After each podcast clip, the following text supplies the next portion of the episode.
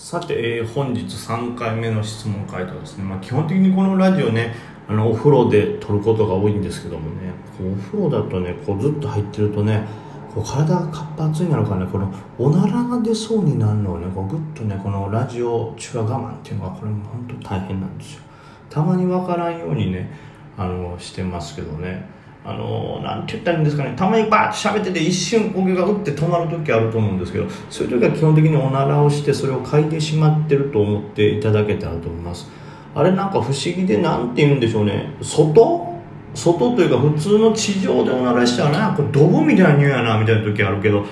お風呂の中でおならしたらそのドブの成分っていうのがお湯に溶けるのかわかんないですけど基本的にはキャベツの匂いになりますよね。これなんやろうね。なんかあるんかな。毎回ねお風呂でおならをこき続けたらねっていうかおならしたくなったらちょっとお尻パッてつけるボールみたいなのがあればねもっとみんなに迷惑かけないんじゃないかなとか。まあももしそういうねことを考えててね水をこう張るおなら専用ボールみたいなのを開発した会社がねバッと出てきたらねもう即空売りしますけどね。売れるわけないからね。はい、えーというわけで質問ですね。すいませんね余計な話でね。えー続いてこの方 DJ 特命さんですよ。梅木さんはじめまして。いつもためになるありごありがありがとうございます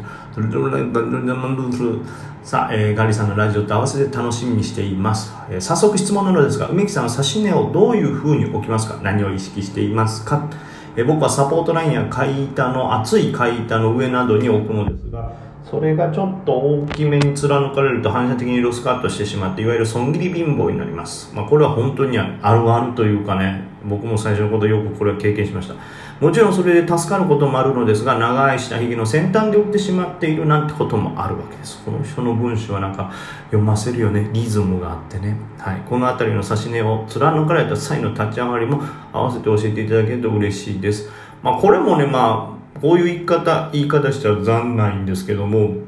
もう銘柄次第ですよね。あの薄い板でボラティリティが激しいような銘柄だともうサポートラインの上に置いてたとしてもペッペッペッって56個ティック落ちただけで結構もうマイナスになったりしますからその銘柄の値動き次第ではありますけども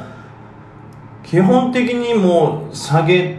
あとはその銘柄のチャートにもよるかな。そのサポートラインはあるけどその後にちょっと一回上がってて結構激しく上下しながらサポートのところに降りてきたみたいな状態だと貫かれる可能性が高いので、えー僕は逆にすぐには指し値は入れないですかね。でまあ基本的にですけど僕指し値入れて置いとくってことがあんまりないんですよ。スイング系の銘柄で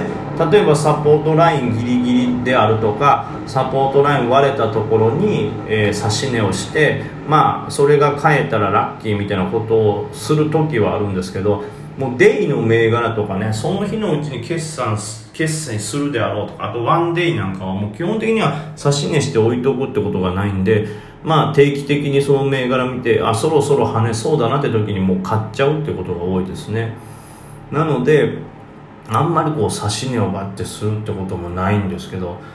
これねうんだから感覚で言うとそのちょっとボラティリティが高く上下動が激しい銘柄とかに関しては指し値して置いとくってことはあんまないですかね。もう買う瞬間そのまま板刺しちゃうというかそれかもうなんていうんですかね。まあまあ次の下げでここら辺まで来るだろうなってところで刺しちゃうとか。でそれで反転しなければ即売るみたいなことをしたりしますかね。これ多分徳明さんがおっしゃるように例えばサポートラインとか厚い板の上で刺した場合ってそれを貫いたら下げがちょうど加速するラインなんですよね。なんでその後バーンって下がっちゃうんで怖くなってロスカットも増えると思うんですけども、まあ、逆を言うとねその銘柄のその動き方次第ですけどなだらかにサポートライン作ってサポートライン付近をずっと行ったり来たりしてる銘柄って一旦やっぱりそこでね安心感が皆さんあるんでそこまで割ったとしてもいきなりズドンとは来ないんでそのなんていうんですかねか買う指し値をいく置く位置とか、えー、なんでしょうねロスそのサポートライン割った時にどういう動きをするかというよりも指し値を入れるタイミングの方が大事なのかもなと思いますね。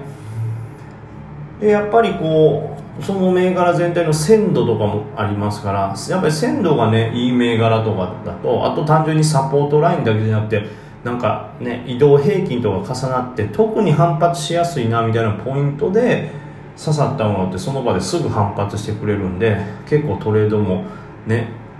簡単になるんですけども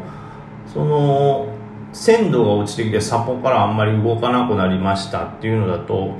当たったとしても上がるのはじわじわになりますしそういう銘柄だとちょっと上がってから反応があってから買った方が無駄振りも少ないですからね。であとはあのこれ書いてるようにバンって貫かれた時もですけどもこれ逆にこのなんかみんながねずっと横横を続いてある程度こうサポートラインは意識されてますってなってただあまりにもそれが時間経過してくると諦めムードの人も出てくるわけですよね。もうこれ今日は無理ちゃうかみたいな。そういう人が,、が多く出たタイミングでサポ割れるといくら長いサポートラインを形成してたとしても一気にゾンってねみんな逃げるように打ってしまいますから。これに関して言うとこの入るタイマーもちろん板の銘柄のスピード感にもすごいよるし鮮度にもよるんですけど本当に入るタイミングを意識した方がいいのかなと保有してる時間が短ければ短いほどそのダメージを食らう率も少ないですから、はい、だからまあボラがありすぎる時にはちょっと刺すのを警戒する。しっかりとサポートラインができてるってところから入ってみる。で、まあ、場合によってはちょっと上に反応しだしてから入ってみる。ただそれがあまりにも長くても引け時間も近いってなったら諦め売りも出るからちょっと敬遠してみるとかね。ちょっとその入るタイミングっていうのを考えてみるとちょっと動きとしてはもうちょっとロスカットが減るかもしれないなと思います。でまあ貫かれた際の立ち回りですけどこれもねもう難しいんですよ。そのままだって一瞬下髭つけて全網しちゃったらこれ逆に下髭分強いですから今度は買いたくなりますし。で逆にそのままね戻さずずるずる下げるようならもう早く売っといたらよかったってなりますから。でもこれの判断もねどっちかっていうともう板を見てやる方がいいでしょうね、はい、僕もねそのわ割った。どうしよう戻んのか。あ戻りやがった売ってもったとか。あ割った。ちょっと戻るかも。あれ？じわじわ下げてる。あやばいから。うわもう一本下げた。みたいなことがありますから。これはどう避けるかって言ったらもうねもう板を見とくしかないですよね。あ下げたけどあれ案外強いなちょっと我慢してみようあ戻ったっていうような僕は立ち回りになってますね。だからまあ必ずそのなった際にパニックにならず板を確認するという癖はねいるのかなと思いますね。さあ、えー、続いてですね、これがそうなんですよ、問題のね、恋愛相談ですよね。俳優志望さんということで、えー、梅木さん、こんばんは、ザンス。ザンス。えー、株と関係ないんですが、大学で気になる女の子がいて、向こうも好意を持ってくれていたようでしたが、彼女に元彼が1人いたことを知り10人くらい元彼がいるならまだしも1人しか元彼いないんだったら最初の1人になれなかったんだ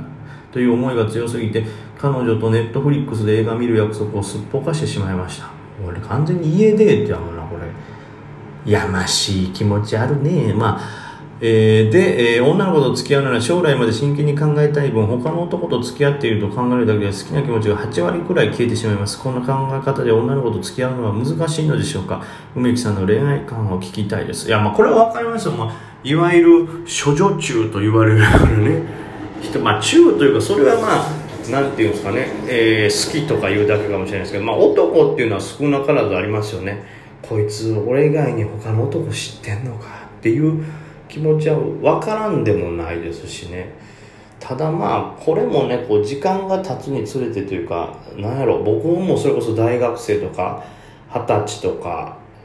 えー、まあ、25、6とかそんなぐらいまではその考えは結構強かったですね。どうせ付き合うんやったら過去に誰とも付き合ってない人がいいな、みたいなことありましたけど、まあ、その中、誰とも付き合ったことがない人の中で、さらにですけど、その中でさらに自分にぴったりやこの人って会う人が見つかるんならもうそれがベストだとは思いますけど、これが例えば僕みたいにさらに年を重ねていくと自分のその恋愛対象となる年齢に誰とも男の人と付き合ったことがないっていう女の人がものすごくまず少なくなるわけですよ。でその中でさらにこの人と気が合うななんて人はもっと少なくなるからまあ、正直そんなことを言い出してると絶望的なことになりますよね。でまあこれ逆なんですけど今度逆にこの俳優志望さんもねこの感じだと多分そこまでいろんな女の子とは付き合ってないかと思うんですよ。その将来まで真剣に考えたいっていうぐらいですから簡単にポイポイと付き合うわけじゃないんでしょうけどこれがまあ結局何人かね付き合ってきたら分かると思いますけどねこのなんかそんなに自分僕こそね自分本人こそそんなに昔の人のことを覚えてるかって言ったらそんなにも覚えてないんですよね。まあその年を蓋した時にね思い返すこともあるのかもしれないですけどそんなことより毎日生きるのが精一杯ですから。でまあましてこのようなコロナの状況コロナの状況みたいなこんな今までにない大変動みたいな社会的なものをガンと経験するともうそれ以前の話で結構もう大きいコロナの波によって記憶が薄くなってるからね。もうそこまで考えなくてもいいんじゃないかなとは思いますけどね。実際ね逆にこのコロナがあるようなこのいう時期に付き合ったっていうことはそれは逆にすごいインパクトになるかもしれないからすごい覚えるでしょうしね。で強い味のもんが出たら薄い味なんか忘れますから。はい。まあまあまあまあいろんな考えありますけどね。その俳優志望さんがおっしゃることは分かりますけども、まあ、そんなこと言ってたらすごい範囲も狭まりますからそんな気持ちを超えてでもこの人しかいないねこの人と一緒にいるのが楽しいねっていう人を見つけるのが一番いいんじゃないでしょうかね。でまあそう。どうでもよくなるよ年取っていったらね、はい、でもその中でさらに自分しかいないっていう人を見つけられたら大事にせえよ。